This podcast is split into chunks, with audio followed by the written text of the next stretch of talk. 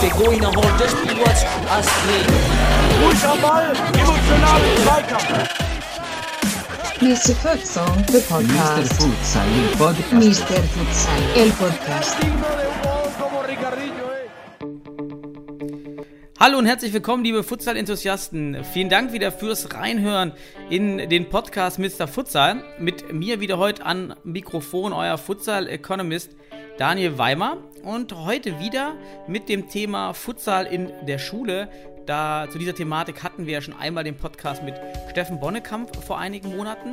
Aber ich denke, dass dieses Thema einfach so wichtig sein wird in den kommenden Jahren für die Futsal-Entwicklung, dass es sich hier lohnt, mal äh, noch genauer ins Detail zu gehen und wieder eine wissenschaftliche Abschlussarbeit ähm, zu diskutieren mit zwei Studenten, die sich mit dieser Thematik befasst haben. Und das ist zum einen Noah Pirk, 25 Jahre alt, Student, hat selbst seit 2017 äh, spielt er Futsal in Dänemark, hat auch schon beim Landesauswahlturnier, wollte er teilnehmen.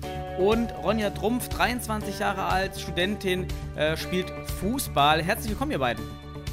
Moin. Moin, hey. Ja, Noah, be- bevor wir gleich äh, über eure Abschlussarbeit sprechen, ich habe das ja eben schon angeteasert, du hast ja Futsalerfahrung, spielst in Dänemark und hättest beinahe am Länderpokal teilgenommen, aber dann doch nicht. Was war passiert? Ja, Also ich habe am Schluss, glaube ich, äh, jeweils, äh, also zweimal war ich dabei und jeweils habe ich, glaube ich, ein Spiel am Schluss gemacht, äh, weil Paul Musiol wahrscheinlich dachte, dem Kranken müssen wir doch noch irgendwie eine Möglichkeit geben. Ähm, ja, ich bin, bin hingefahren und beide Male habe ich, ich glaube, Donnerstag sind wir jedes Mal losgefahren. Und dann habe ich äh, abends immer festgestellt, dass ich irgendwie eine Grippe bekomme. Und dann war ich mit Fieber flach gelegen, zwei Tage. Das ist dann bitter irgendwie, aber Ja, sollte nicht sein. Wenn das heute passiert wäre, dann wärst du äh, 14 Tage flach gelegen, ne? Richtig, stimmt. Da haben wir Glück gehabt.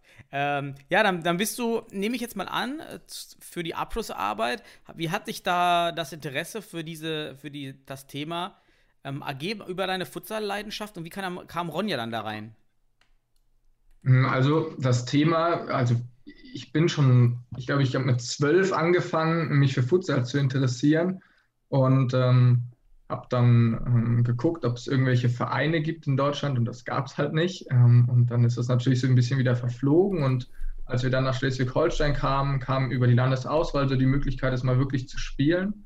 Ähm, nicht nur in dem Fußballkontext, in dem man das kennt und mh, dadurch, dass wir auf Lehramt beide studieren, haben wir dann auch immer wieder, sind wir mit Problemen konfrontiert worden, so im, im Fußball, in der Fußballvermittlung in der Schule. Und dann haben wir gesagt, da muss es doch eine Möglichkeit geben, mit Futsal dem Ganzen Abhilfe zu verschaffen. Und ähm, ja, Genau. Und ich habe kenne Futsal durch meine Erfahrungen im Fußball. Da spielen wir jeden Winter in der Halle und da hat sich meine Leidenschaft dann auch entwickelt. Und als Noah dann so für sich festgelegt hat, okay, er würde gerne im Futsal-Bereich noch ein bisschen näher forschen, er will seine Abschlussarbeit darüber schreiben, habe ich gesagt, ja cool, könnten wir eigentlich zusammenschreiben, dann kann man sich so ein bisschen ergänzen, kann man auch vielleicht eine größere Forschung betreiben. Und dann kam die Idee, dass wir dann zusammen über Futsal im Schulsport schreiben können.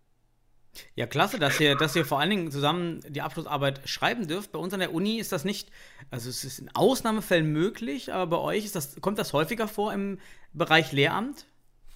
also es ist auch, glaube ich, eher eine Besonderheit, aber es ist halt auf jeden Fall möglich.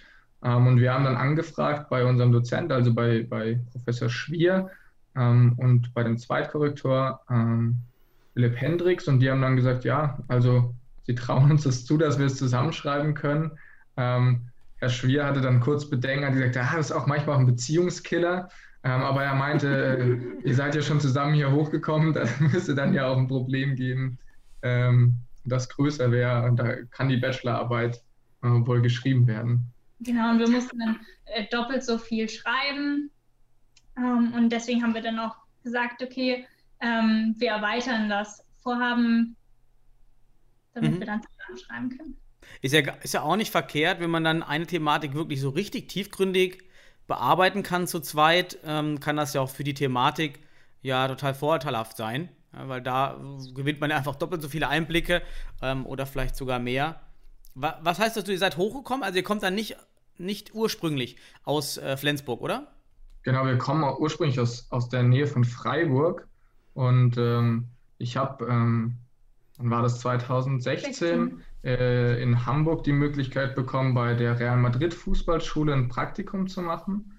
Ähm, und dann haben wir gesagt, okay, das muss ich machen. Dann sind wir hochgezogen. Meine Oma wohnte zufälligerweise hier in der, in der Gegend. Dann sind wir erstmal dahin gezogen. Dann haben wir gesagt, okay, zum Studieren bleiben wir dann auch hier oben und dann mhm. ist es Flensburg geworden zum Schluss. also einmal, einmal quer durch Deutschland vom, vom tiefsten Süden in den höchsten, hochst, höchsten, ja, höchsten Norden. Ähm, habt ihr alles einmal gesehen. Was, was steckt denn hinter der Madrid? Fußballschule, das finde ich ja spannend. Warum ist die in Hamburg und was wurde da gemacht? Hm, also das ist ähm, im Endeffekt, machen diese Fußballcamps in den Ferien ähm, mhm. und ähm, der, der das leitet, der Stefan Kofal, ähm, hat irgendwann mal vorgesprochen bei ganz vielen größeren Vereinen über die Idee und hat dann von Real Madrid sozusagen die Zusage bekommen, hat sich dann auch dafür entschieden. Ähm, ist natürlich dann so markentechnisch ganz gut. Äh, Real Madrid vermarktet, lässt sich ganz gut vermarkten und gerade bei Kindern hat auch Spaß gemacht. Und äh, witzigerweise habe ich darüber auch ähm, schon die ersten Futsaler kennengelernt. Also Mola Viat zum Beispiel, der bei den HSV Panthers spielt, ist auch dort angestellt gewesen. Ach, interessant, ja. Und hat, haben denn die Kinder dann in dieser, Fu in dieser Fußballschule, äh, wurde da mit Futsal-Elementen gearbeitet? Hm, leider, leider, leider nicht wirklich. Also wir hatten so einen Technikbereich und Technikschulung. Ähm, da hat gerade Mo dann auch immer mal wieder die, die Sohle ähm, mit ins Spiel gebracht, aber so richtig mit Futsal-Elementen wurde leider nicht gearbeitet. Aber wir waren noch nie in der Halle. Es war äh, okay, wirklich ja. Platz waren halt draußen und dann genau. Ja gut, auf dem Rasen mit Sohle ist dann auch echt noch ein bisschen, bisschen was anderes als in der, in der Halle. Auf Kunstrasen geht das noch ganz gut, aber ich weiß gar nicht, wenn man mit Sohle auf dem Rasen, auf, dann auch auf einem huppeligen Rasen, dann wird es echt schon schwer mit der Sohle, ne? Das stimmt, ja. Vor allem, weil die Bälle dann halt auch nicht mehr so mitspielen, wie man. Mhm die springen halt oft weg und dann ist, glaube ich, mit der Sohle, es wird ja auch oft beim Fußball äh, abgeraten. Wenn man äh, Fußballanfänger ist, wird ja oft abgeraten, den Ball mit der Sohle an, anzunehmen, weil man irgendwie umknicken könnte oder sowas. Ähm, wobei ich glaube, also ähm, man merkt es schon selber, wenn man dann Futsal spielt, wirklich regelmäßig, dass man schon auch einiges an Technik ähm, auf dem Platz ähm, beim Fußballspielen überträgt. Gerade so die Annahme mit der Sohle in engen Situationen, wenn man auf Kunstrasen vor allem spielt ähm, man hat den Ball halt am Fuß und kann damit direkt Anschlussaktionen machen und der verspringt dir nicht eventuell, wie wenn du ihn mit der Seite annimmst oder so. Ja, so in so Spezialsituationen, ne? Da, das ist wirklich das Schöne am Futsal, dass man sein Kompendium, sag ich mal, erweitert als Spieler und dadurch äh, auch überraschen kann in, genau. in, in einigen Situationen, äh, auch für den Torhüterbereich. Aber klar ist natürlich die, die, die Elemente nicht alle gleichmäßig vorhanden, aber auch so ein Pickeschuss wenn man das auch im internationalen Fußball sieht, der kommt ja dann auch völlig unerwartet im Fußball und ist dann wahrscheinlich noch effizienter oder effektiver als im Futsal, weil damit meistens gar keiner rechnet. Richtig, und du brauchst ja auch, also mit der Pike zu schießen, braucht ja auch kein, keine große Ausholbewegung oder so, ne? Genau. Aber ja. grund grundsätzlich ist äh, Futsal sowieso ein sehr schöner Sport, der sich auf viel äh, adaptieren lässt, finde ich, auch gerade was die Schule angeht und ähm, ist auch der schönere Sport. ja, da hast du auch schon das richtige Stichwort gesagt, nachdem wir uns wieder in Futsal-Romantisierung gerade verloren haben. Jetzt kommen wir zu eurer Arbeit. Wie war denn der Titel eurer Abschlussarbeit?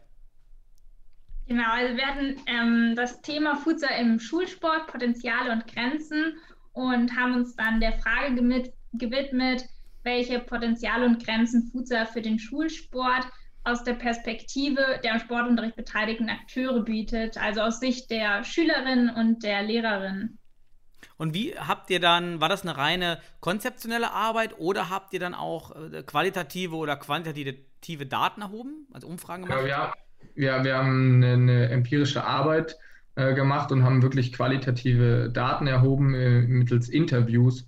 Ähm, also wir haben sogar noch mehr Daten erhoben, die jetzt gar nicht in die Arbeit eingeflossen sind. Wir haben auch noch äh, Spielsequenzen gefilmt und so, aber die haben wir gar nicht mehr auswerten können, weil es den Rahmen gesprengt hätte. Ähm, wir haben erstmal nur mit, mit Interviews dann gearbeitet. Von Lehrern und Schülern oder nur eine Gruppe?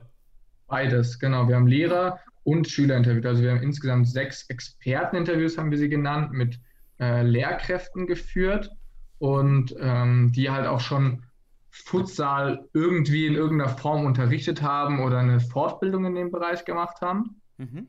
Und ähm, dann haben wir ähm, eine Unterrichtsreihe durchgeführt in der 12. Klasse. Ähm, über zehn Schulstunden, glaube ich, hat die umfasst. Und dort haben wir dann auch immer wieder verschiedene ähm, Interviewsequenzen mit eingebaut und die dann auch ähm, ja, ausgewertet. Das heißt, eure Ergebnisse sind vor allen Dingen fokussiert auf den älteren Bereich, im Bereich, sagen wir vielleicht 13 bis 16 Jahre oder ja, oder? 12., 11. Klasse? Genau, würde ich schon sagen. Mhm. Ähm, aber wir haben auch immer mal wieder nach, nach jüngeren, nach jüngeren ähm, Jahrgängen gefragt. Also wir haben zum Beispiel auch mit, mit Steffen Bonnekamp äh, dann ein Gespräch geführt. Und der ist ja zum Beispiel Grundschullehrer. Mhm. Und ähm, ja, da kam dann halt auch immer wieder natürlich auch die Grundschule ins Gespräch, aber prinzipiell ist es wahrscheinlich schon eher für den älteren Bereich, sind die Ergebnisse. Mhm. Und habt ihr ähm, das, war das immer an einer Schule oder habt ihr dann verschiedene Kooperationsschulen gehabt, die euch da unterstützt haben? Die ähm, Gruppeninterviews mit den Schülerinnen haben wir in einer Schule durchgeführt, dann in einer Klasse. Und die Lehrerinterviews haben wir tatsächlich deutschlandweit durchgeführt. Ähm, uns war halt wichtig, dass die Lehrer Futsal-Erfahrung haben, dass sie im Optimalfall schon selber Fußball unterrichtet haben in der Schule. Mhm. Ähm, und genau, Noah hatte gerade gesagt, Steffen Bonnekamp hatten wir da auch interviewt, ähm, dass wir auch nochmal eine Sicht aus einem anderen Bundesland und nicht nur in Schleswig-Holstein kriegen. Mhm. Schön, dann habt ihr wirklich in Bezug auf die Lehrer vor allen Dingen dann mal so ein ganzheitliches Bild abgefasst und für die Schüler, ähm, ich glaube, da unterscheidet sich jetzt vielleicht auch nicht vielen Schüler aus Schleswig-Holstein von einem Schüler in Nordrhein-Westfalen. Ähm, das, das, kann man ja schon dann gut umlegen, die, die Erkenntnisse. Und ja, ihr habt ja Potenziale und Chancen, dann habt ihr es ja genannt. Wollen wir vielleicht mal strukturiert beginnen? Was haben denn die Lehrer als, als Potenzial genannt, äh, als Einsatz im, im Schulsport von Futsal? Hm, also das, das, größte Potenzial, und das ist auch bei beiden, ähm, bei beiden Gruppen gewesen, ist, dass Futsal sich vor allem so für heterogene Lerngruppen eignet. Und das ist halt in der Schule ähm, de facto einfach der Fall. Ne? Also ähm, wenn man sich an, die, an, an Fußball vielleicht früher in der Schule erinnert, ist es immer so, dass, dass es sechs, sieben in der Klasse gab, die begeistert jede Stunde eigentlich Fußball spielen wollten, aber es gab halt auch genauso viele, die halt auch gar keinen Bock darauf hatten. Also es ist so eine Heterogenität, was Fußball angeht, in der, in der Schule vorhanden bei den Schülern. Und ähm, die Lehrkräfte als auch die Schüler haben halt ähm, artikuliert, dass sie, dass sie finden, dass Futsal sich viel besser dafür eignet, in heterogenen Lerngruppen eingesetzt zu werden. Und da gibt es halt auch wieder vielfältige Gründe dann für die, die dann genannt wurden. Genau, also ähm, am häufigsten wurde eigentlich dafür der sprungreduzierte Ball ausgemacht und die äh, Spielfeldbegrenzung. Dass durch das engere Feld ähm, der Ball, der nicht springt, die Ballannahme erleichtert wird und dadurch alle am Spiel dann teilhaben können.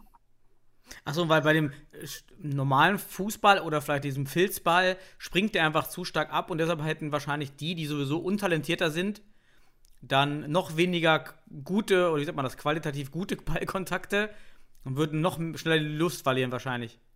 Genau, also der, der, der Punkt ist halt, ähm, also das ist auch so ein bisschen unser Prozess dann gewesen in der Forschungsarbeit, dass wir halt gesagt haben, ähm, viele Schulen verfügen halt gar nicht über die Möglichkeit, ähm, auf Außensportanlagen ähm, Fußball zu vermitteln. Und dann verlagert sich das Ganze in die Halle und der, der Ball weist halt in der Halle ganz andere Eigenschaften aus, auf, als er eigentlich ähm, aufweisen soll. Ne? Und ähm, der springt also ich glaube hier bei, bei der Studie von Heim und Frick, die vom DFB mal beauftragt wurde, ähm, kam raus, wenn du ihn auf zwei Meter Höhe fallen lässt, springt er 1,35 Meter hoch. Und das mhm. ist halt schon ziemlich ähm, anspruchsvoll, A, den Ball da dann wieder zu kontrollieren. Ähm, und wenn du dann über wenig Fußballerfahrung verfügst, ähm, ja, dann kann man sich überlegen, wie die Ballkontakte enden und nicht, nicht selten endet der Ballkontakt dann irgendwie mit dem Gesicht und der sitzt am Rand und sagt, er hat noch weniger Bock da drauf.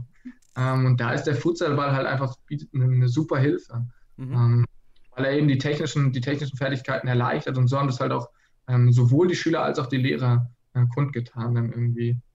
die, die, was wir ganz kurz vergessen haben, ist, glaube ich, die, die, die rechtlichen Möglichkeiten, Futsal überhaupt in der Schule einzuführen. Also Fußball, so weiß ich das, glaube ich, noch, ist Teil des Curriculums äh, in mhm. Schulen, oder? Also es ist Pflicht, dass man Fußball spielt, aber die genaue Spezifikation ist eben nicht gegeben dann.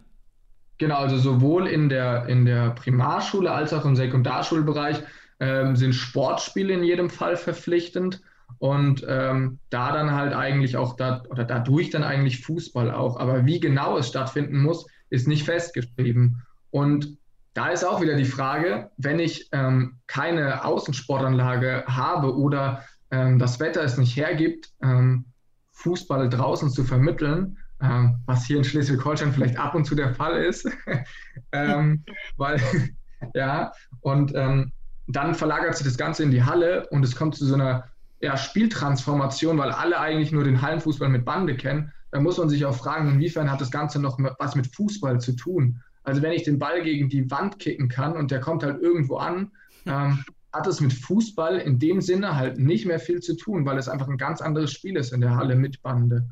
Ja, es wird ähm, halt viel unstrukturierter und dadurch wird es ja auch kognitiv nicht mehr so herausfordernd, weil ich keine Lösungsmöglichkeiten suchen muss und die Lösung ist eigentlich immer dieselbe, nämlich einfach die Wand, den Ball einfach an die Bande pölen und der fliegt dann weg, oder? Genau, und also das Interessante ist, dass da sogar ähm, bei den Schülern haben, haben ähm, manche artikuliert, dass sie, dass sie ähm, das Spiel kognitiv sogar oder koordinativ äh, anstrengender finden, wenn der Ball gegen die Bande fliegt, äh, weil sie sagen, man kann sich halt gar nicht mehr orientieren auf dem Feld, weil du kannst halt überall einfach den Ball hinkicken. Mhm. Äh, und sie haben zwar dadurch die Option der Bande als Zusatzspieler, aber das Spiel wird einfach unübersichtlich. Ähm, genau, und das haben auch ganz viele dann bemängelt von den Anfängern, die gesagt haben, ja, wir haben dann zwar die Option, gegen die Wand zu spielen, aber das, den Sinn des Spiels verstehen wir halt trotzdem nicht. ja, kann ich, kann ich echt gut verstehen. Also das fand ich dann auch mal früher mit Bande da wirklich verwirrend, weil es auch wirklich, ich fand immer, die du im Futsal kann man sich eine Verteidigungsstrategie zurechtlegen, aber wenn sobald die Bande im Spiel ist, ist wirklich viel mehr Zufall dabei und das macht es dann so unattraktiv, auch nicht mehr so spannend. Ähm, was haben denn die, die Schüler gesagt zum Potenzial? Haben die das als Vorteil vielleicht herausgestellt, dieses Mehrdenken oder sowas? Genau, also die Schüler haben auch ganz klar artikuliert, dass sie ähm, Futsal besser finden, dass sie sich besser, also ein strukturiertes Spielgeschehen, dass es stattfindet beim Futsalspiel, dass sie wissen, ähm, auf welchen Positionen sie spielen sollen, wollen ähm, und dass sie das ähm, Spielgeschehen also strukturierter empfinden, dass man nicht diese Option hat, den Ball einfach gegen die Wand zu schießen und der kommt dann irgendwo zurück und von der, von der, wir, meistens wollen die Kinder ja auch diesen Wettbewerbscharakter. Haben die Schüler sich dazu geäußert, ob das spannender dann ist? Hm, dazu direkt haben sie sich nicht geäußert. Also die haben den Wettbewerbscharakter gar nicht so in den Vordergrund gehoben. Aber sie haben auch gesagt, dass ähm, ein Miteinander spielen für sie wichtig ist. Ähm, und sie haben gesagt, so dieses Miteinander spielen entsteht durch Futsal ähm, besser als durch ähm, Hallenfußball dann vor allem weil sie gesagt haben, dass gerade die Spielfeldbegrenzung ähm, halt einen dazu zwingt, dass man den Ball laufen lassen muss und dass man sich bewegen muss und dass man Anspielstationen schaffen muss, weil man eben nicht über Bande spielen kann und einfach den Ball irgendwo hinspielt. Also die Spielfeldbegrenzung ist da irgendwie ähm, für die äh, sehr positiv konnotiert gewesen, was wir so gar nicht erwartet hätten. Mhm. Ähm, genau, und dass das Spielverhalten auch mutiger wird, weil man dann eben mal den äh, Ball ins 1 gegen 1 muss gegen Gegner ähm, und nicht den Ball einfach gegen die Wand spielen kann. Und dass das Spiel dann insgesamt auch laufintensiver wird. Und da haben die auch ein ganz schönes Zitat. die Schüler haben gesagt, ja, ähm, beim Futsal muss man mehr laufen und laufen kann jeder. Und genau, das haben die dann nochmal so positiv hervorgehoben, dass es ihnen auch leichter fällt, am Spiel dann teilzunehmen. Das ist spannend. Das, das finde ich interessant, dass die Schüler wirklich sagen, dass es, dass es ihnen auch mehr Spaß macht, dort mehr laufen zu müssen, weil, weil man vielleicht auch dann mehr weiß, was man machen soll oder so. Oder die Position habt ihr auch gesagt, dass man weiß, auf welchen Position man spielt. Und jetzt laufe ich hier eben hoch und runter und dann bekomme ich den Pass und dann, dann schieße ich irgendwie halt Stuck oder. Ja, genau. Also genau so ist es im Endeffekt von denen. Also das waren eben gerade von einem Anfänger, die das halt gesagt haben, dass sie gesagt haben, ja, wir können halt laufen und wir können uns anbieten und wenn wir laufen und uns anbieten können, kriegen wir auch mal den Ball, weil man uns anspielen muss. Weil die, die, äh, die guten Schüler sozusagen 2 ins 1 gegen 1 gehen können, aber wenn man sich, ja, man kennt das ja selber, wenn eine Futsalmannschaft tief steht, dann kommst du mit 1 gegen 1 irgendwann auch nicht mehr weit. Ne? Also selbst wenn du ein super 1 gegen 1 Spieler bist, aber ähm, Futsal bietet halt da die Möglichkeit, trotzdem sowas zu verteidigen. Und in der Halle, gerade wenn du dann noch mit Hintertorbande spielst, haust du den Ball einmal hinter die Bande, der Torwart hechtet schon in die Ecke, taucht ab, alle Spieler müssen sich erst umdrehen und du rennst hinterher und schiebst den Ball mit der Innenseite ins Tor. Und das passiert halt beim Futsal einfach nicht. Ne? Also du musst äh, irgendwann auch mal deine Mitspieler einbeziehen. Was, was werden denn in den Fällen an der Schule, wo ihr wart, wo ihr auch die Einheiten geleitet habt, was wird denn da an Elementen vermittelt? Ähm, wird man, geht man auch auf Soleannahme, Pickeski, also an Techniken, also geht man an Individualtechniken ran und Taktiken oder bleibt es eher bei dem ganz groben Rahmen? Also dadurch, dass wir halt die Einheit am Schluss selber gestaltet haben, war es schon so, dass wir, dass wir ähm, auf, auf Individualtaktik schon eingegangen sind, weil wir gerade die Sohle schon herausheben wollten, ähm, weil wir damit auch zeigen wollten, dass es dass es halt eine Möglichkeit gibt, den Ball anzunehmen und ihn am Fuß zu behalten, weil das, glaube ich, gerade Anfängern oft schwerfällt. Ähm, und also viele Anfänger nehmen den Ball auch einfach so aus Instinkt mit der Sohle an und denen dann zu sagen, ja, hey, das ist, das ist auch jetzt echt richtig und mach es weiter so, nehme ihn wieder so an und dann kam auch von den Schülern dann irgendwie so die Antwort, ja, äh, wir können auch viel handlungsschneller agieren. Der Futsalball ähm, springt uns sowieso nicht so weit weg. Und wenn wir jetzt auch noch mit der Sohle annehmen, dann sind wir halt flexibel, in welche Richtung wir gehen können und können direkt wieder einen Pass spielen, so wie wir uns das vorstellen. Ähm, mit, dem, mit dem Fußball geht es nicht, aber wir sind da halt schon drauf eingegangen. Aber ich glaube, wenn man sonst so in den Schulsport kommt, äh, guckt, glaube ich, bleibt schon viel einfach nur beim Spiel am Schluss. Ne? Und wir haben auch äh, viele Übungen ähm, dann verändert, dass wir zum Beispiel gesagt haben, wenn man den Ball mit der Sohle annimmt, darf man zum Beispiel drei Sekunden nicht angegriffen werden, damit man dann Zeit hat, sich neu zu orientieren, dass gerade auch vielleicht eine Hilfe für die Anfänger ist, dass sie wirklich dieses, den Ball dann mit der Sohle anzunehmen, reinkriegen.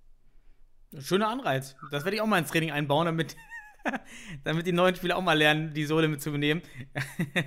ähm, ja, schön. Da kann man natürlich im, im, Kinderbereich noch mit ganz anderen Anreizen da, dafür sorgen, dass Techniken wahrscheinlich umgesetzt werden. Was war hinsichtlich der Taktik? Versucht man dann auch kurz die Defense Schülern zu erklären, wie man mal grob, irgendwie so ein Diamant, wie man sich dort positioniert, grob. Ähm, macht man da was im Schulsport? Also wir sind ähm, schon auf die, auf die Grundposition so ein bisschen eingegangen, aber gerade weil wir uns halt gedacht haben, Erfolgserlebnisse sollen im Vordergrund stehen, haben wir jetzt nicht, nicht ähm, das Defensivverhalten irgendwie in den Vordergrund gestellt. Wie gesagt, wir haben gesagt, okay, so könnt ihr euch verhalten, ähm, aber grundsätzlich stellt man schon eher das Offensivverhalten in den Vordergrund, ähm, damit einfach Erfolgserlebnisse ähm, ja, gegeben sind am Schluss. Wir, wir haben auch nichts davon, wenn die dann wenn die dann super verteidigen können und die Spiele gehen immer 0-0 aus, dann sagen die wahrscheinlich am Schluss, ja, wir wollen doch wieder Hallenfußball mit Bande spielen, weil wir gegen die Bande spielen und der Ball ist drin oder so. Ähm, ja. Und wir haben auch eine Theorieeinheit eingebaut bei uns in die Unterrichtseinheit, ähm, damit sie einfach mal ähm, die verschiedenen Spielsysteme gehört haben. Mhm. Habt ihr auch ein Video gezeigt, wie Futsal aussehen kann? Wir haben ein äh, sehr, sehr, sehr objektiven Vergleich zwischen Hallenfußball und Futsal sogar eingebaut.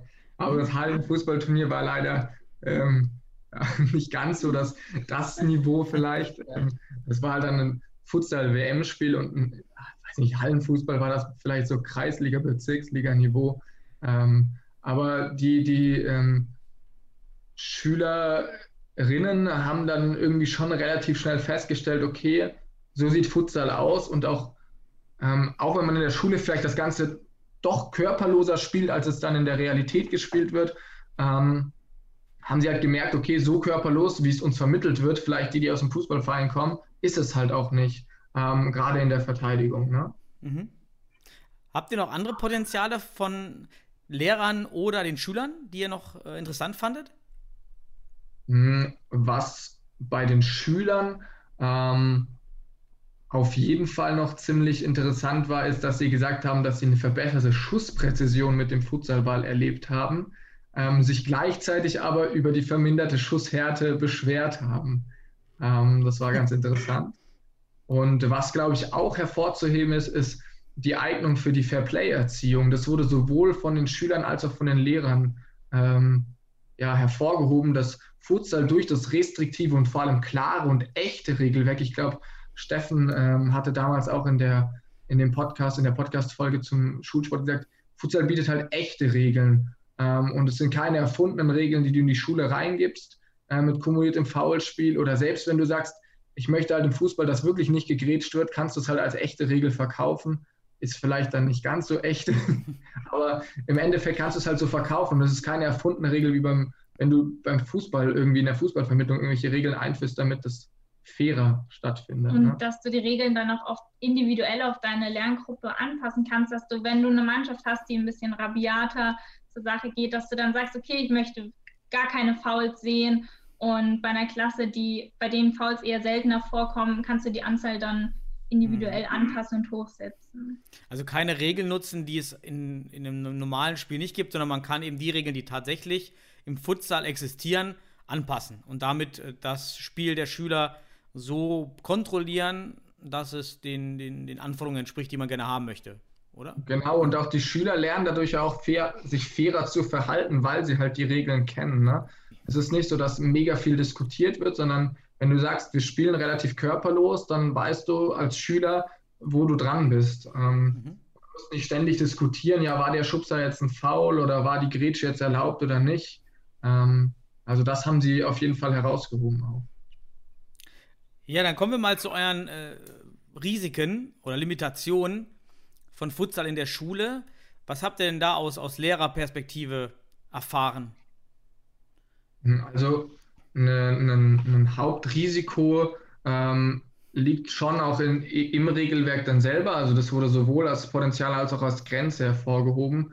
Ähm, gerade so was die Vier-Sekunden-Regel angeht, aber auch die Rolle des Torwarts oder die kumulierten Foulspiele ähm, haben sie gesagt, ähm, dass sie sich schwierig vorstellen können, das im Schulsport umzusetzen. Ähm, bezüglich der Vier-Sekunden-Regel haben sie zum Beispiel gesagt, dass gerade bei jüngeren äh, Lerngruppen das zu einem zu hohen Druck irgendwie führt, also dass die, ähm, dass die ähm, sich zu, zu sehr unter Druck gesetzt fühlen und unkontrolliert den Ball einfach ins Spiel, äh, Feld spielen.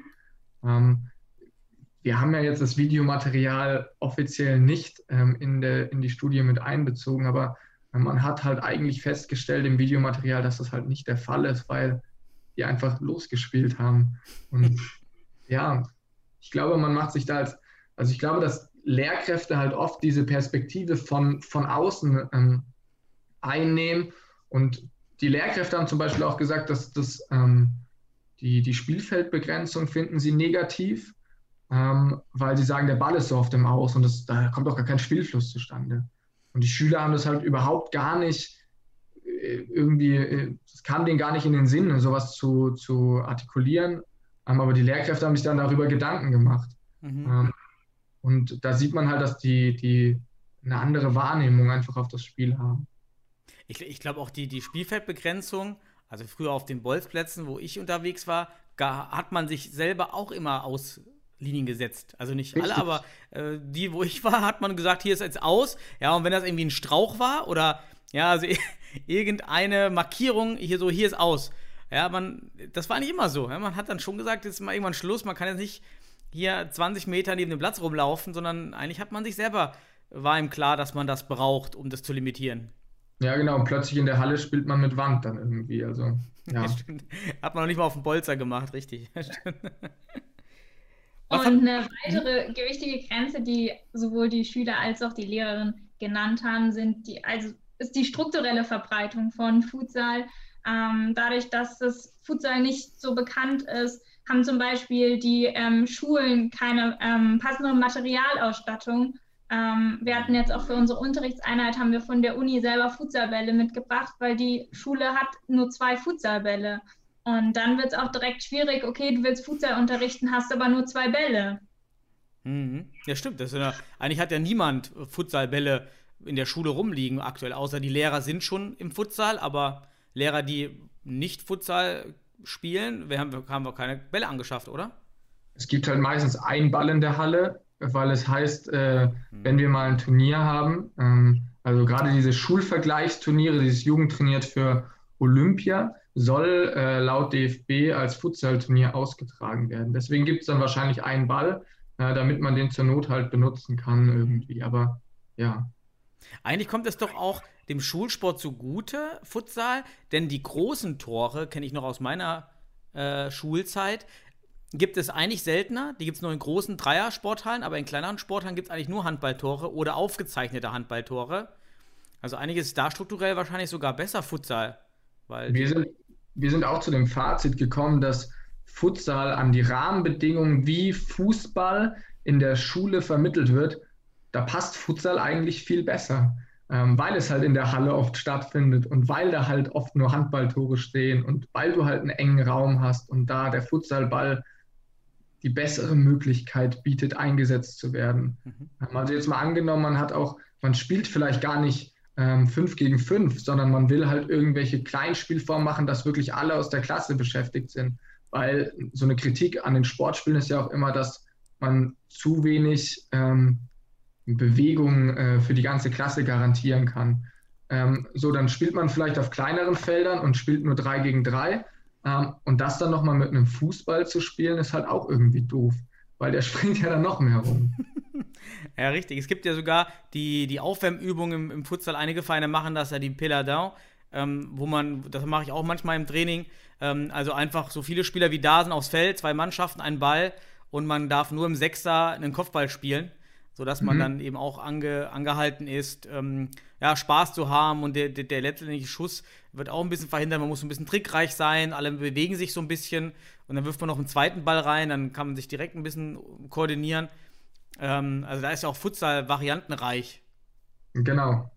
Mhm. Und wenn man dann oft im Sportunterricht ist es so, dass eine Klasse halt nur ein Drittel zum Beispiel der Halle zur Verfügung hat und das dann mit einer Trennwand getrennt wird, dann kannst du auch kein Hallenfußball mehr mit Bande schießen, weil der Ball halt nicht an der Trennwand zurückkommt. Und dann kannst du beim Futsal sagen, okay, wir verringern die ähm, Spieleranzahl und ziehen eine Auslinie vor die Trennwand.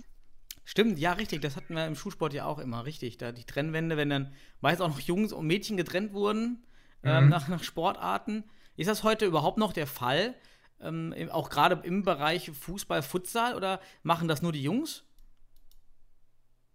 Ähm, also hier oben in Schleswig-Holstein haben die Mädchen und Jungs sowieso zusammen ähm, Sportunterricht. Also das wird gar nicht mehr getrennt.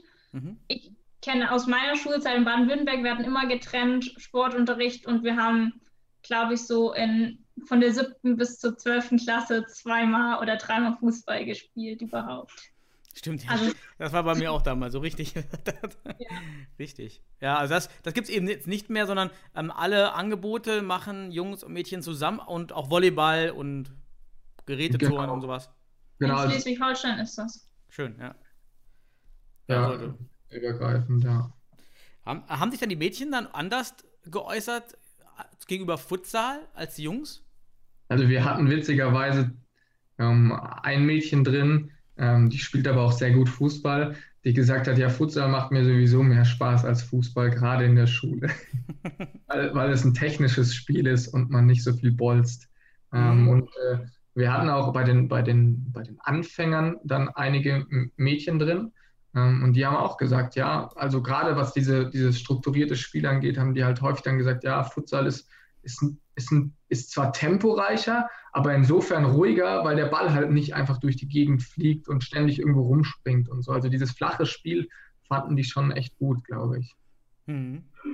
Und dann hatten wir auch Handballerinnen dabei und dann haben sie auch gemeint, auf Futsal können sie zum Beispiel ihre Laufwege ähm, besser übertragen als auf Hallenfußball. Ah, schön, wenn die das auch feststellen. Das ist ja so eine gefühlte Sache immer, dass die Handballer zum Futsal eigentlich nicht so weit weg sind oder genauso weit weg sind wie die Fußballer. Ja, richtig. Ähm, es, ich, wenn man so die, die äh, Genese von Futsal sich nochmal vor Augen führt, ist es ja auch so, dass Futsal ähm, ursprünglich äh, entwickelt wurde und aus verschiedenen Hallensportarten ähm, Sachen sozusagen adaptiert wurden, um am Ende Futsal zu spielen. Ne?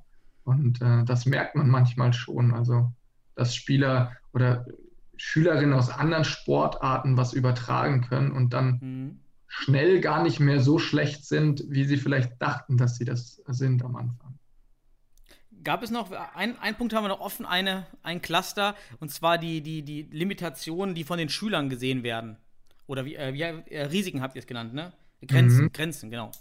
Mhm. Also, was die, die Schüler auch auf jeden Fall gesagt haben ähm, und ja, auch am Schluss auch wieder die Lehrkräfte ist, dass ähm, sie bemängeln, dass halt Lehrkräfte auch einfach oft zu wenig ähm, Kenntnis über die Sportart Futsal beziehungsweise über die Vorteile von Futsal mitbringen. Ähm, weil es halt in der universitären Ausbildung auch oft nicht irgendwie ja, vermittelt wird. Ähm, und also bei uns ist das jetzt so, an der Uni in Flensburg haben wir inzwischen einen Futsalkurs etablieren können. Ähm, ich kenne auch viele Unis, wo dann irgendwie Futsal, also an, an vielen Unis entspringt ja auch Futsal dann irgendwie, aber so richtig ein Futsalkurs, äh, der dann auch benotet wird und wo jemand wirklich was vermittelt, gibt es gar nicht so oft, glaube ich. Ähm, und das wäre, also viele Schüler haben gesagt, das wäre doch schon mal ein Anfang, ähm, wenn die Lehrkräfte doch Bescheid wüssten, ähm, Futsal zu unterrichten, gerade weil so viel in der Halle stattfindet, wäre das doch schon mal eigentlich was Positives. Und das haben die halt bemängelt. Genau. Könnten da vielleicht die lokalen Futsalvereine, soweit es natürlich dann einen lokalen Futsalverein gibt, da helfen? Habt ihr da vielleicht von Projekten gehört, wie Vereine mit den Schulen kooperieren, mit Trainingsstunden, Teststunden oder die, oder die Lehrer kommen mal zum Training in, in den Verein? Oder gibt es da Lösungen, die man schon mal probiert hat? Also ich meine mich erinnert, zu erinnern, dass ich von den Panthers wirklich mal was gesehen habe. Ich weiß nicht, ob die in der Schule waren oder in einem Jugendfußballverein und dort was äh, vermittelt haben. Aber letztendlich, glaube ich, muss es so funktionieren. Also ähm, ich bin zum Beispiel auch auf einen, auf einen jungen Dozenten, der bei uns angefangen hat, der jetzt bei uns auch Zweitkorrektor war, äh, zugegangen und habe gesagt, hey, Fußball gibt es schon bei uns, aber hättest du nicht, hättest du nicht Bock, du kommst sogar aus Münster ursprünglich, hättest du nicht Bock, ähm, ähm, einen Futsalkurs zu machen und ich würde dir auch helfen. So. Und jetzt haben wir jetzt im zweiten Jahr dann einen Futsalkurs bei uns an der Uni. Ich glaube, es kann nur so funktionieren, dass Leute, die Futsal halt oder Futsal begeistert sind und Futsal irgendwie schon kennen und selbst wenn es gar nicht mal so intensiv ist, aber dass die sagen, hey, ich, ich, ich habe Bock da drauf und auf, auf, auf die Institute zugehen und sagen, lass uns doch mal versuchen, sowas zu machen und wir gucken, wie es ankommt. Ähm, weil, also die meisten Fußballkurse finden draußen auf dem Rasen statt, das macht auch Spaß, aber es ähnelt halt schon mehr einer Trainerausbildung als dann dem, was man wirklich in der Schule macht. Also wäre eine, eine Ausbildung der Lehrer eben an den Universitäten direkt sehr gut, dass, dass man dort direkt schon im Studium mit dem Thema Futsal eben Berührung findet und äh, sich dann selbst überzeugen kann und auch schon gar keine, wahrscheinlich die, die die Ablehnung von Futsal dann auch nicht mehr so stark ist, wenn die überhaupt noch da ist. Genau, also das ist auch ein Punkt. Ähm, die, viele Lehrkräfte, die wir interviewt haben, haben gesagt, ja, aber in unserem Kollegium wird Fußball, äh, wird Futsal sowieso total negativ konnotiert. Also ähm, wir haben so viele Kollege drin, die, die äh, Kollegen drin, die noch so reaktionär denken und so konservativ irgendwie und dann selber sagen, nee, wir lehnen sozusagen ab, wir wollen unseren, unseren ähm, Hallenfußball, den wir hier in, im deutschsprachigen Raum schon seit Jahren spielen, den wollen wir beibehalten und wir haben gar keinen Bock auf Futsal, weil das ist uns sowieso zu kompliziert. Und ich glaube, wenn halt, es muss ja auch kein Futsalkurs sein, es kann ja auch im Fußballkurs, kann es ja auch mal irgendwie drei, vier Veranstaltungen Futsal geben. Und mhm. damit schafft man aber schon mal eine Möglichkeit, wenn ihr in die Halle müsst, ähm, dann wendet doch bitte, nehmt, nehmt bitte den Ball und versucht doch die und die Regeln umzusetzen, weil es einfach mehr Sinn macht für die Halle und für die Schule dann auch. Ja, es ist schade, dass es dann noch solche, ähm, solche Vorteile gibt oder auch Ablehnungen, weil ihr habt ja nur Lehrer interviewt, die eben schon affin sind, die also mhm. schon den Kontakt hatten zu Futsal. Und diese Lehrer hat, haben eben gesagt, über die anderen Lehrer, ja, die eben kein Interesse haben, also die Zahl ist dann wohl doch groß. Genau, und jetzt ähm, wurde zum Beispiel die Jugend trainiert für Olympiaturniere. Die müssten jetzt auch ähm, mit Futsal ausgeführt werden. Und dadurch ähm, ja, fühlen die Lehrer sich dann auch noch mehr unter Druck gesetzt. Die Abneigung gegenüber Futsal steigt vielleicht noch mehr. Das ist wieder diese dieser Zwang, der Genau. ich, ich meine, in einer Podcast-Folge habt ihr mal gesagt, der, der Zwang ähm, und Futsal in Deutschland sind sowieso nicht so gut miteinander. Ja, also wirklich so, ne? Dieser Zwang schürt nochmals mehr die Ablehnung, Genau. als wenn man es offen lässt und sich langsam die Sportart sowieso durchsetzt und durchdringt. Ähm, aber diese, dieser Zwang und so, jetzt macht das bitte so, ähm, äh, ja, das lockt auch erstmal die ganzen, die ganzen Gegner aus ihren Löchern und dann sind auch die Social Media Kanäle damit voll. Und äh, Ja. da, das ist dann eigentlich kontraproduktiv. Wir sind ja auch von Mr. Futsal haben wir immer gesagt, wir finden diesen Futsalzwang im Winter nicht gut. Das muss irgendwie generisch wachsen, dass, dass die Leute das wollen. Die Spieler müssen fordern wollen, die Vereine. Wir wollen jetzt Futsal spielen als Winterturnier, weil wir diesen Hallenkick nicht mehr wollen. Ist aber so, wie es eben gelaufen ist in der Vergangenheit, ähm, war es eher ja, nicht so gut. Jetzt, ja, es wachsen die ersten ja schon auf mit Futsal in den U-Turnieren, die dann auch gar keine Ablehnung mehr haben. Es wäre wirklich auch positiv, wenn Leute, die wirklich Futsal spielen und die sich wirklich mit Futsal auskennen, auch im Winter mal in die Fußballvereine gehen würden und sagen, guck mal, so sieht Futsal eigentlich wirklich aus. Ähm, und äh, denen so ein bisschen versuchen zu vermitteln, wie man eigentlich auch, auch ähm, diesen Sport mit Begeisterung aus, ausführen kann. Weil ähm, gerade so dieses, bei diesen Hallenkreisturnieren oder sowas, ja, wenn man halt den Futsalball nur so ein bisschen rumpasst und eigentlich auf dem Feld nur rumsteht ähm, und keine Laufwege macht, was halt beim Hallenfußball dann doch einfach reicht, weil man die Bande hat, ähm, das funktioniert beim Futsal halt einfach nicht mehr. Ne? Also man muss sich schon ein bisschen, bisschen was einfallen lassen, taktisch. Ähm, Ja, es ist wirklich schwer. Ich war auch, ich habe, ich habe zwei Jahre oder anderthalb Jahre einen, einen Verein in, in, in Richard bei Langfeld, ein eigenes Team im Verein. Alle im Verein wussten das auch, aber im Winter sind, äh, die haben auch diese Hallenturniere gespielt, die Kinder. Niemand ist auf mich zugekommen genau. und hat mich gefragt. Ich habe es einmal äh, bereitgestellt. Ich habe dann gesagt, wer gerne möchte, äh, also in die WhatsApp-Gruppe mit allen Trainern gesagt, so bitte meldet euch, ja, ich kann euch gerne eine Stunde, zwei mit euren Kindern geben, euch die, die Grundlagen vermitteln, damit ihr auch bei den Hallenkreismeisterschaften eben besser abschneidet. Vielleicht. Es hat sich leider niemand gemeldet. Das war wirklich schade. Habe ich auch gedacht, dass es dann, wenn man schon im selben Verein ist, dass es besser läuft. Aber auch da war die Resignation leider recht groß. Und in der Schule stelle ich mir das ja noch schlimmer vor, ähm, dass man da gar nicht so offen ist. Ne? Also ähm, total. Leider ist es wirklich, wirklich so, dass die, dass die, also gerade Lehrkräfte fühlen sich, glaube ich, auch ähm, schnell in ihrer Autorität untergraben, wenn dann der Kollege kommt und äh, was anbietet Mhm. irgendwie. Ich glaube, wenn jemand von außen kommt, dann ist es, ist es ähm, noch einfacher. Aber wenn jetzt ein Kollege kommen würde, der sagt, hey, ich kenne mich mit Futsal aus, lass mich doch deine Sportstunde machen, dann wirkt es immer so, ja, du hast keine Ahnung, aber die, also die Hilfe von außen, das haben wir so in der Schule wahrgenommen, nehmen die Lehrkräfte durchaus auch gerne mal an, ähm, wenn man dann wirklich auf die zugeht und sagt, hey, hättet ihr nicht Lust im Winter mal, und wenn es nur eine Woche ist oder irgendwie drei Wochen lang eine Stunde oder sowas, das nehmen die gerne an. Das ist auch für die Schule eine tolle Abwechslung einfach mal. Also könnte man in die, für die Vereine, die jetzt zuhören, als Handlungsempfehlung schon mal formulieren, sich im Winter an die Schulen oder generell an die Schulen zu melden und zu offenbaren, dass man so eine Art Projekttag im Sportunterricht äh, mal durchführen möchte und da den Kontakt sucht. Absolut. Ich glaube, viele Schulen haben ja auch im Winter Projekttage ähm, und wieso nicht eine Woche Futsal im Pro als Projekttag anbieten? Ähm, die meisten, die meisten Vereine haben bestimmt auch noch den einen oder anderen Lehramtsstudent da drin, der vielleicht sowas sogar noch als Praktikum ähm, dann Mhm. für sich nutzen kann. Ähm, ja, Oder dass man auch beispielsweise nicht mehr benötigte Materialien, zum Beispiel wenn neue Bälle bestellt werden, dass man die alten dann zum Beispiel an eine Schule gibt, die dann damit im Unterricht Futsal spielen kann. Ah, sehr guter Punkt. Wir haben letztens bei uns nämlich bei Fortuna ganz viele alte Bälle gefunden und wussten jetzt auch nicht, ja, was machen wir mit den Bällen? Sehr gut. Ja, das ist, das ist gar kein schlechter Punkt. Ja, das, das stimmt. Wenn die nämlich keine Bälle haben, wie ihr schon meintet, dann wird es ja immer schwieriger, Futsal zu spielen, weil dann ist das Argument der Lehrer, die vielleicht dagegen sind, wir haben ja keine Bälle. richtig. Das ist, stimmt halt dann halt auch einfach, ne? Also, Hm. ja. Mit dem Fußball macht es halt mit aus wahrscheinlich auch nicht mehr so viel Spaß, weil er dann wirklich oft rausspringt, Mhm. weil er halt nicht kontrolliert werden kann. Ne? Ja. Habt ihr denn, ihr habt ja die Studie von Heim und Frick von 2005 von der Uni Frankfurt angesprochen, die, die ja seit Jahren in Deutschland so eine Grundlage ist für die Diskussion Futsal in der Schule. Habt ihr, könnt ihr das, die Ergebnisse dieser Studie auch bestätigen mit euren Ergebnissen? Oder, äh, und, oder seht ihr da ja auch ein paar, müsst ihr da einiges richtigstellen, wo ihr sagt, da habt ihr jetzt was anderes gefunden als in der Studie? Also, ähm, ich glaube, dass wir dann nicht, also ich glaube, wir können die Ergebnisse so, wie sie dort ähm, existieren, auf jeden Fall bestätigen. Ähm, die Ergebnisse der Studie haben sich ja auch vor allem auf den technischen Schwerpunkt konzentriert und auf den Ball.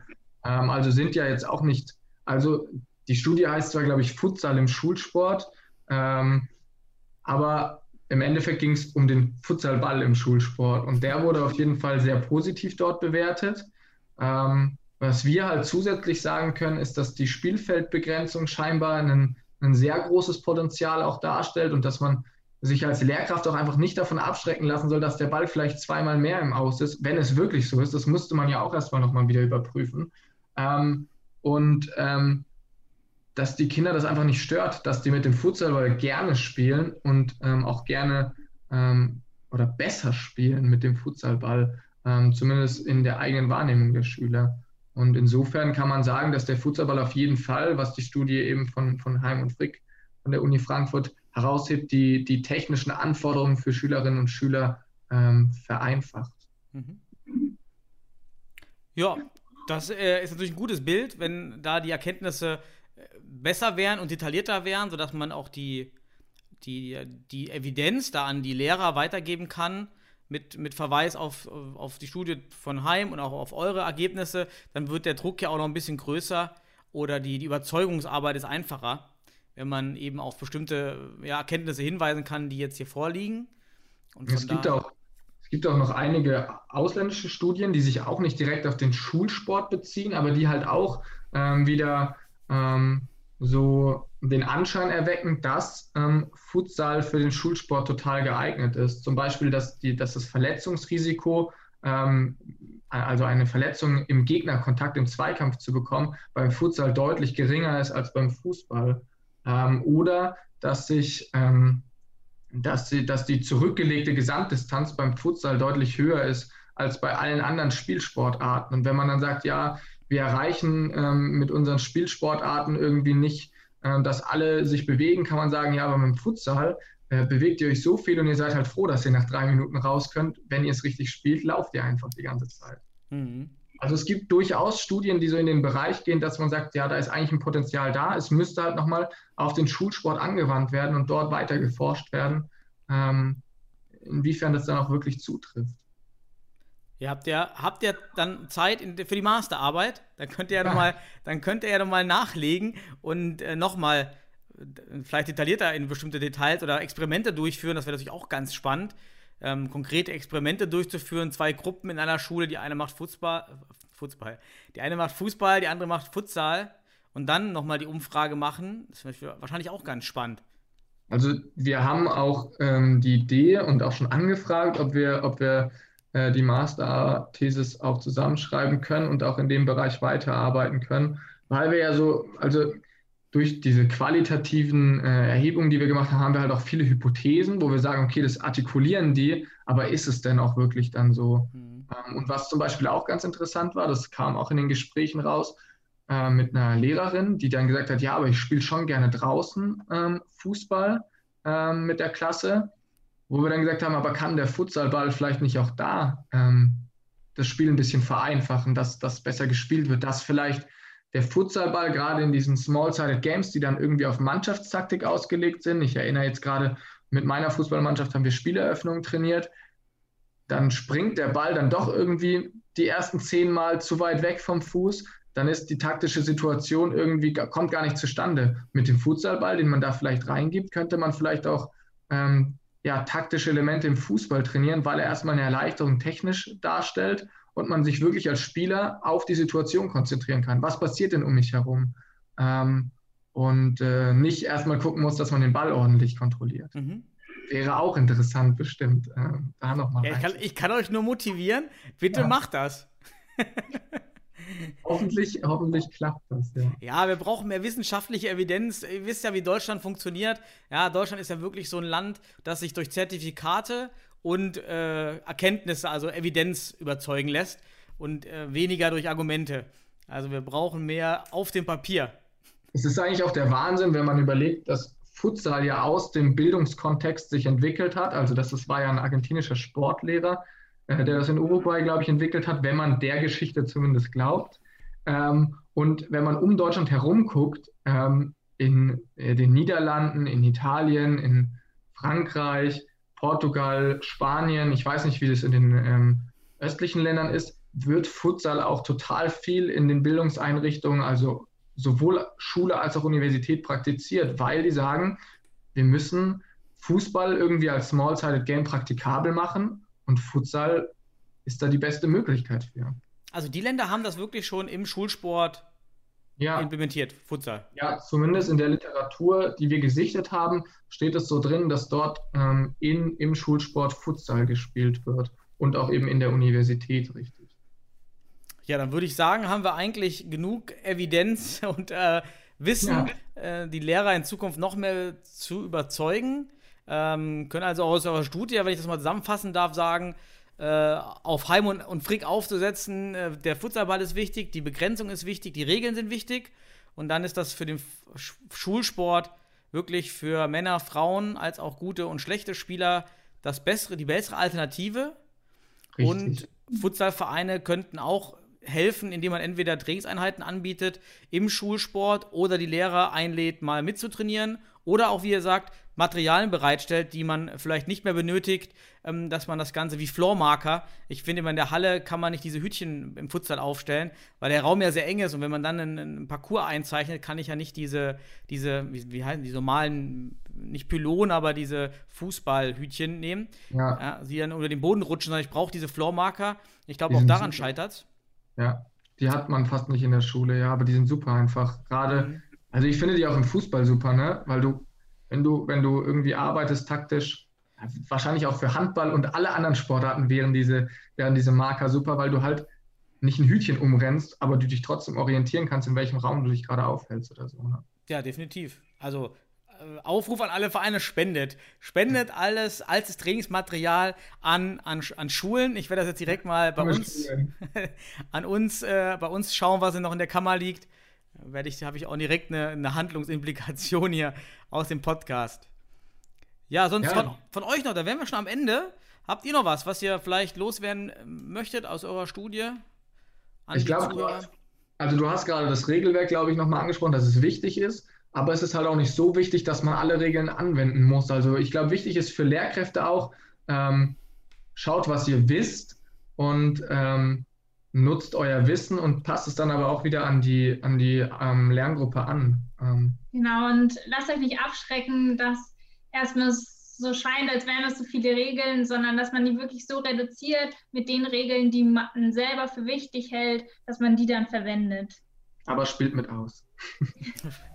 mit aus und Lust und Spaß und dann, dann haben wir, glaube ich, ein super Entwicklungspotenzial. Absolut. Ja, dann danke ich euch beiden, danke den Zuhörern und äh, wünsche euch beiden natürlich in eurem Studium noch viel Erfolg, dass ihr die, die Masterarbeit dann auch beendet und dann in den Schulen, in die ihr dann geht, äh, auch äh, die, die, das Futsal, die Futsal-Leidenschaft mitnehmt und dann dort auch äh, praktiziert. Das ist natürlich der, der größte Hebel, den ihr selber wahrscheinlich dann haben werdet, das da auszuüben. Also vielen Dank an euch und alles Gute. Danke. Tschüss. Tschüss.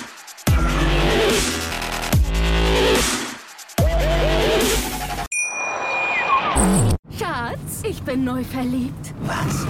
Da drüben. Das ist er. Aber das ist ein Auto. Ja, eben. Mit ihm habe ich alles richtig gemacht. Wunschauto einfach kaufen, verkaufen oder leasen. Bei Autoscout24. Alles richtig gemacht. Wie baut man eine harmonische Beziehung zu seinem Hund auf? Puh, gar nicht so leicht. Und deshalb frage ich nach, wie es anderen Hundeeltern gelingt, beziehungsweise wie die daran arbeiten. Bei Iswas Dog reden wir dann drüber. Alle 14 Tage neu mit mir, Malte Asmus und unserer Expertin für eine harmonische Mensch-Hund-Beziehung, Melanie Lippisch. Iswas Dog mit Malte Asmus. Überall, wo es Podcasts gibt.